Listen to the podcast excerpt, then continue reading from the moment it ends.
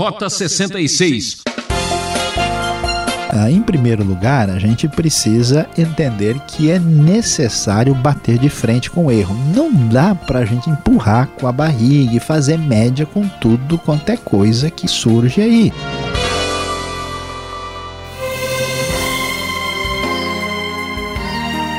O programa Rota 66 está no ar, trazendo mais uma aventura bíblica tão somente para você. Hoje vamos conhecer uma pequena carta do Novo Testamento que tem um nome marcado pela história: Judas. Você vai saber quem é este líder da igreja e conhecer o drama de quem viveu numa época de libertinagem e ataques à fé cristã. O professor Luiz Saião comenta este assunto falando sobre convocado para a batalha. Será que estamos preparados para defender a verdade bíblica custe o que custar? Qualquer semelhança não é mera coincidência. Escute essa. O texto começa nesta pequena carta dizendo: Judas, servo de Jesus Cristo e irmão de Tiago, aos que foram chamados, amados por Deus e guardados por Jesus Cristo. Misericórdia, paz e amor lhes sejam multiplicados.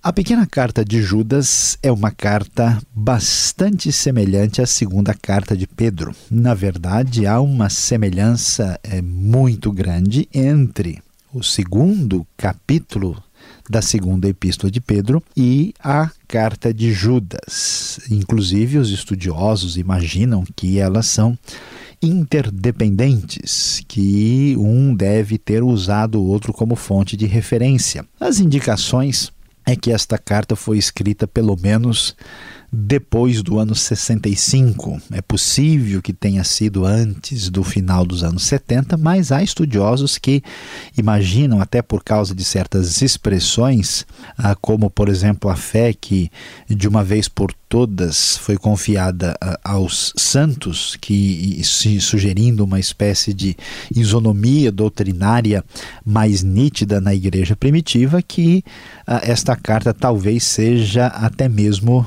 do uh, sendo escrita aí por volta do ano 80. Mas, uh, olhando para o texto, nós vemos o nome de Judas. Judas, dentre as várias possibilidades do Novo Testamento, uh, as indicações mais nítidas sugerem aqui que seja Judas, meio irmão de Jesus e irmão de Tiago. Interessante que o autor está escrevendo combatendo uma espécie de heresia, por isso estamos falando de convocados para a batalha.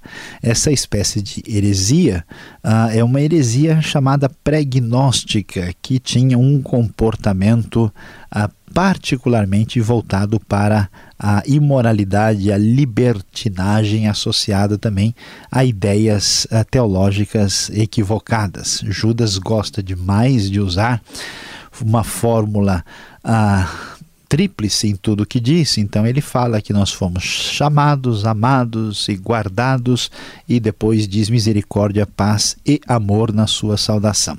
Entrando diretamente nessa, nesse combate, na necessidade de bater de frente com o erro, a mentira e a heresia, Judas diz: Amados, embora estivesse muito ansioso por lhes escrever acerca da salvação que compartilhamos, senti que era necessário escrever-lhes insistindo que batalhassem passassem pela fé de uma vez por todas confiada aos santos. Então veja a necessidade de combater o erro. Tem muita gente que, especialmente no contexto contemporâneo, ah, imagina que tudo a gente resolve através de uma conversa ah, tranquila, que todas as coisas facilmente se ajustam e através de uma espécie de negociação. Isto não é verdade no caso de certos comportamentos e certas ideias equivocadas. Judas poderia aí uh, talvez evitar uma espécie de mal-estar entre algumas pessoas e, como se diz, deixar isso para lá, depois a gente resolve, mas não.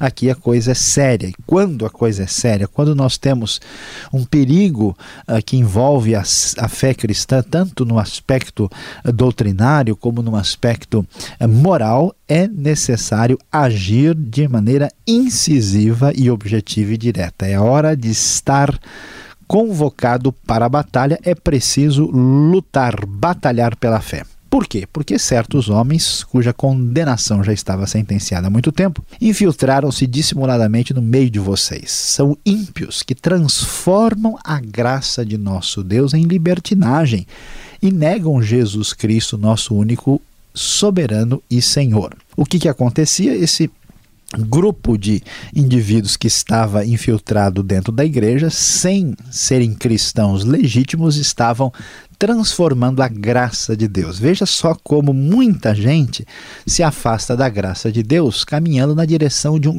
legalismo, de uma postura totalmente equivocada. Outros vão por um caminho muito complicado, que é o caminho da libertinagem, dizendo: olha, já que Deus é bom, que Deus é amor, que Deus perdoa, então vamos viver do jeito que dá vontade, que no fim tudo vai terminar numa boa, mas não é assim. Então Judas vai dizer: vamos olhar para a história e ver como é que Deus agiu com aqueles que rejeitaram a sua graça e caminharam na direção da libertinagem. E como ele gosta de falar tudo em exemplos tríplices, ele vai dar três exemplos. Vocês já conhecem aquilo que eu vou trazer à memória de, de vocês, que o Senhor libertou um povo do Egito e posteriormente destruiu os que não creram. Vocês lembram, depois do grande milagre do Mar Vermelho, o povo caminhando pelo deserto, quem não creu depois foi destruído, não pôde entrar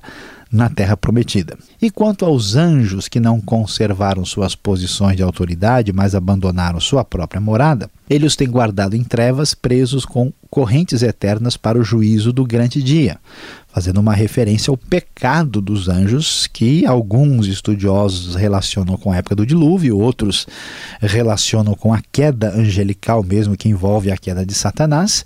Eles também, nem os anjos foram poupados quando uh, agiram de modo equivocado. De modo semelhante a este, Sodoma e Gomorra e as cidades em redor se entregaram à imoralidade e a relações sexuais antinaturais.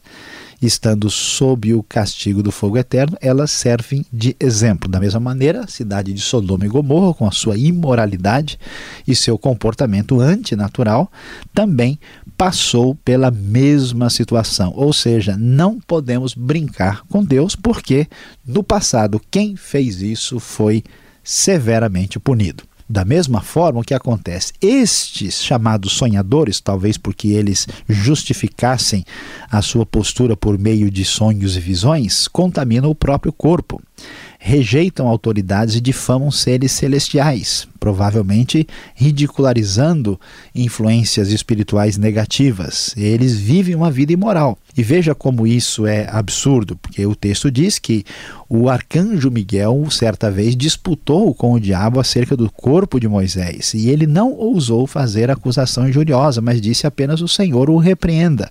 Ou seja, nem o diabo, que apesar de ser o príncipe das trevas e do mal, foi desrespeitado, porque apesar de ser mau, ele é poderoso e é uma potestade, ele não foi tratado de maneira.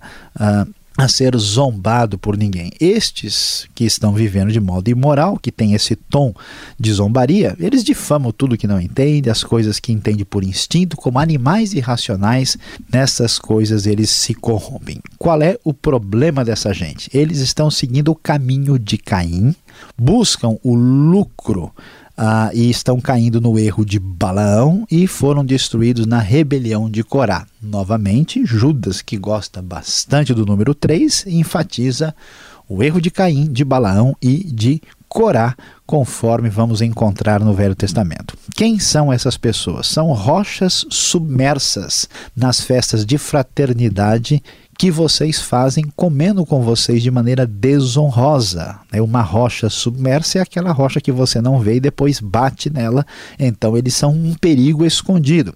São pastores que só cuidam de si mesmos. Nuvens sem água, prometem, mas não tem nada.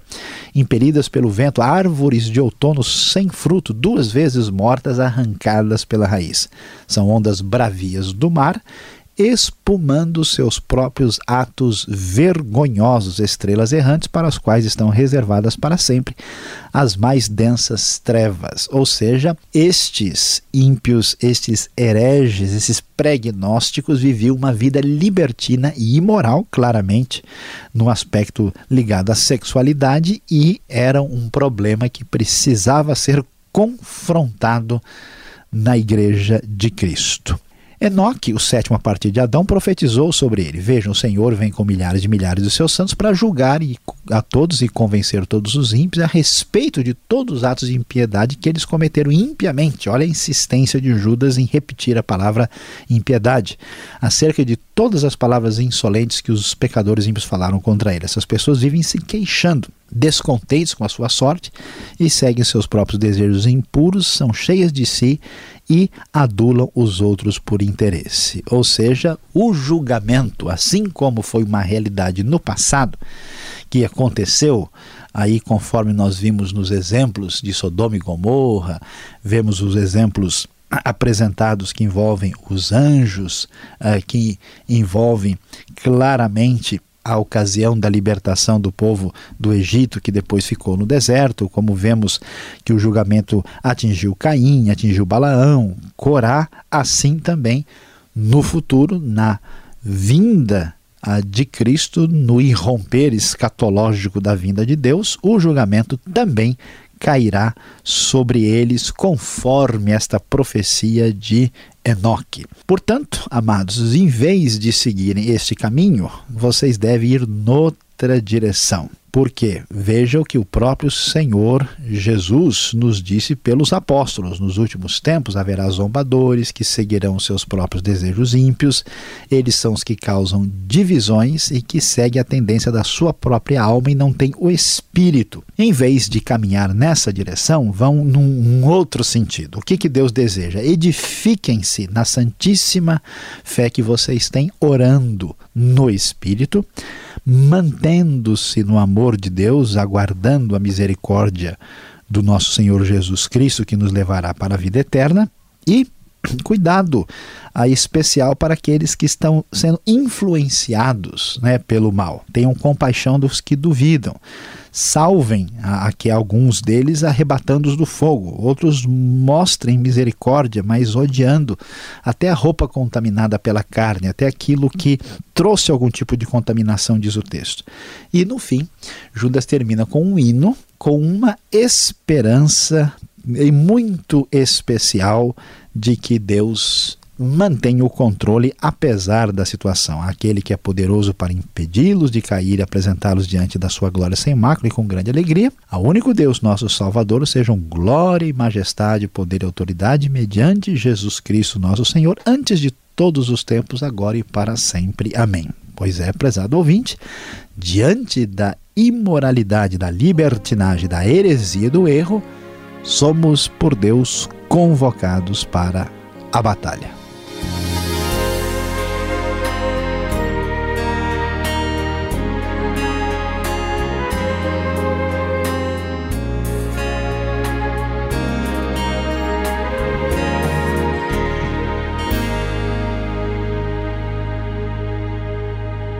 Você está ligado no Rota 66, o caminho para entender o ensino teológico dos 66 livros da Bíblia.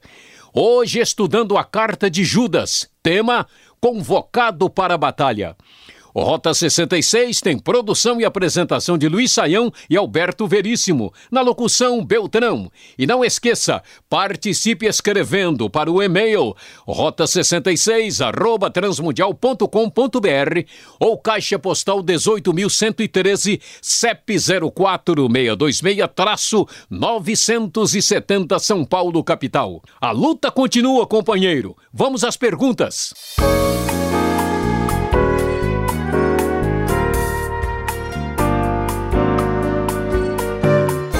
Vamos agora com as perguntas na pequena carta de Judas. Prestem atenção, porque vamos falar apenas esta vez. São 25 versículos.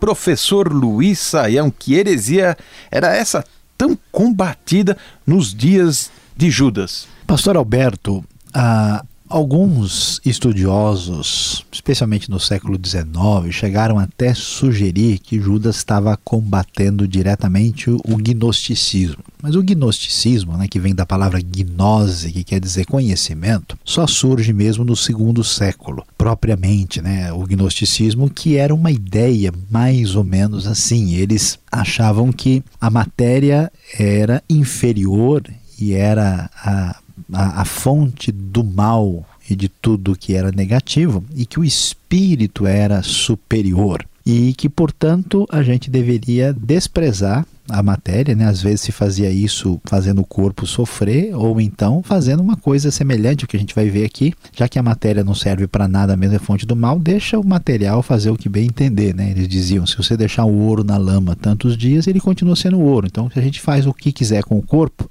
que ele vai continuar tendo o coração puro, né? O que o pessoal fala muito hoje até, né? Ah, aquilo que a pessoa diz, não, o que importa é a intenção. Se a pessoa tem intenção boa, ama, o que ele faz com o corpo, com a vida dele, é problema dele. E os gnósticos tinham uma ideia meio parecida com isso, o que é um absurdo, claro, a gente sabe disso. E, portanto, eles ah, viviam buscando né, experiências espirituais muito elevadas, assim, sonhos, revelações estranhas, né? E, e em contato com é, poderes espirituais superiores. Então, não é exatamente isso, mas existe um pré-gnosticismo que caminhou na direção de uma libertinagem, uma imoralidade. Judas não deixa claro, né? Ele que é o irmão de Jesus, para quem que ele está escrevendo essa carta parece ser genérica, atinge um grande grupo de destinatários e está batendo de frente, porque essa heresia era realmente muito perigosa para a igreja do primeiro século. Agora, professor, olhando o verso 4, por que os hereges já estavam condenados há muito tempo, diz aqui o texto. Pastor Alberto, é, esse tipo de afirmação que a gente vê aqui no verso 4 ah, é decorrente da ideia é clara das Escrituras de que Deus é absolutamente ah, soberano e onisciente e também todo-poderoso. Então não tem dúvida que esses hereges estão debaixo ah, da soberania completa de Deus. Então a Bíblia, uma hora enfatiza claramente esse controle total de Deus, ora enfatiza a liberdade humana. Então os hereges são culpados porque eles estão pecando intencionalmente, são responsáveis, mas como Deus sabe de todas as coisas antes que elas aconteçam, assim como nós fomos escolhidos antes de nascermos, assim como ah, o Evangelho né, nos vai dizer que Cristo morreu antes da fundação do mundo, esses hereges estão condenados há muito tempo por causa ah, desta perspectiva que aparece né, dupla no texto bíblico, nesse equilíbrio entre a liberdade humana e a soberania divina. Agora, o que chama atenção é curioso a história, até estranha, né, de Miguel discutir com o diabo sobre o corpo de Moisés. De repente aparece no verso 9 é este episódio. O que podemos dizer sobre isso? É importante destacar que a razão dessa questão é que é, este texto está uh, escrito né, aí num livro conhecido na época chamado Assunção de Moisés. E esse livro não é um livro inspirado, não é um livro que aparece na Bíblia, mas era conhecida essa história, né? era fazia parte uh, da percepção da época. E, portanto, o, qual era o argumento? É que Miguel não ousou destratar Satanás, o que esses hereges fazem? Eles zombam dos poderes espirituais, brincando, desprezando isso, como se isso não significasse nada. E aqui ele está dizendo: olha, Miguel não fez isso. Quando houve um, um debate, uma discussão, e a gente não tem detalhes sobre isso, a única frase que temos é essa. Por quê? Porque Moisés, né, uh, ele é, é, morre e é enterrado por Deus. É provavelmente para evitar a idolatria do povo com relação ao seu corpo. E então, onde foi parar o corpo de Moisés? É uma grande questão que nunca foi resolvida. Então, diz o texto que houve uma espécie de discussão, que nós não temos nenhum relatório sobre isso, nem adianta ficar procurando, né? E, e, e então o que acontece é que Miguel não trata nem o diabo em tom de zombaria e de desprezo. E isso é a lição que está aí, e essa história é realmente um pouco diferente do que a gente está acostumado a ler no Novo Testamento. Agora, espera um pouco. Você citou aí esse tal livro da Assunção de Moisés, a história aí de Miguel, essa profecia de Enoque aqui no verso 14. Elas não aparecem na Bíblia e isso pode sugerir que temos outros escritos sagrados vindo de Deus? Pois é, pastor Alberto, agora a coisa realmente vai ficar complicada e difícil. Essa é uma questão que a gente pode dizer assim cabeluda, mais do que o próprio Sansão lá do livro de Juízes. O que, que a gente vai descobrir aqui? É, Judas cita a Assunção de Moisés e depois cita um, um livro de Enoque, também conhecido. Né? Na verdade, há vários outros livros deste tipo que foram escritos, eram livros religiosos. Agora, o fato de Judas mencionar esses dois livros e mencionar uh, os episódios ali narrados não significa necessariamente que os livros são inspirados. Significa que aqueles fatos aconteceram e que eles são utilizados no texto de Judas. Mas referendar, uh, vamos dizer, um versículo ou uma citação não significa referendar o livro todo. Nós podemos nos lembrar, inclusive no livro de Atos, que lá nós temos um caso mais complicado. Paulo vai citar até poetas pagãos, mas eles não são inspirados. Portanto, o autor inspirado tem autoridade da parte de Deus de fazer uma citação a respeito de um determinado livro, sem necessariamente querer dizer com isso que todo o conteúdo daquele livro é inspirado. Portanto, isso não significa que existam outros escritos sagrados vindo de Deus que tenham o mesmo nível de autoridade e de inspiração da Bíblia Sagrada. Agora, o que fazer então para não sermos enganados por heresias perigosas, hein? Olha, nós precisamos uh, seguir o conselho de Judas aqui. Ah, em primeiro lugar, a gente precisa entender que é necessário bater de frente com o erro. Não dá para a gente empurrar com a barriga e fazer média com tudo quanto é coisa que surge aí. Né? A sociedade de hoje está sofrendo muito com essa perspectiva equivocada. Além disso, é necessário entender que nós precisamos nos fundamentar nas Escrituras, na palavra de Deus. Os heréticos são chamados de sonhadores. Muita gente, veio de se basear na Bíblia, de conhecer bem a palavra de Deus, de aprender a, a interpretar o texto, eles começam a basear em coisa que alguém supostamente viu, numa suposta revelação nova, em coisas não sei da, de onde surgiram. Então, sem essa fundamentação na Escritura, né, a gente vai entrar no caminho errado e também não dar espaço para o pecado no nosso coração, na nossa vida, porque a gente gosta de uma heresia quando ela protege o nosso erro, em vez dela confrontar a, o nosso comportamento equivocado. E o último conselho é a gente nunca valorizar uma pessoa simplesmente porque ela é carismática, porque ela fala bonito, porque é uma pessoa que é muito agradável, né? Você tem que olhar o conteúdo se corresponde ao que Deus ensinou, porque se você for pela beleza, assim, como se diz popularmente, pela boniteza do negócio, a gente vai de fato entrar numa situação muito complicada. Obrigado, Saião, pelas respostas e você que está nos acompanhando, você agora está convocado a acompanhar essa conclusão.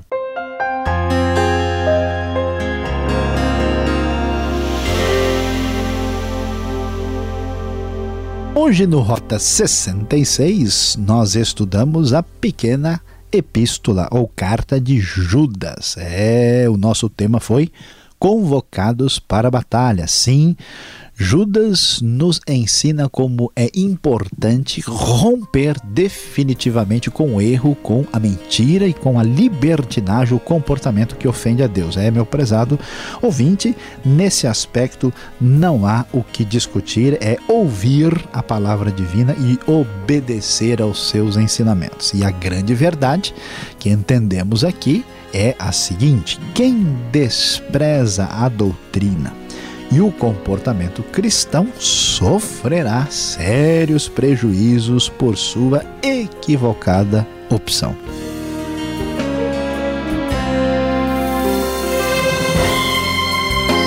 Encerramos o programa Rota 66 de hoje que volta nesta mesma emissora e horário, sempre trazendo uma análise da Bíblia para você que gosta de aventura e emoção. Fique na gloriosa paz do Senhor e até o próximo encontro nosso aqui no programa Rota 66.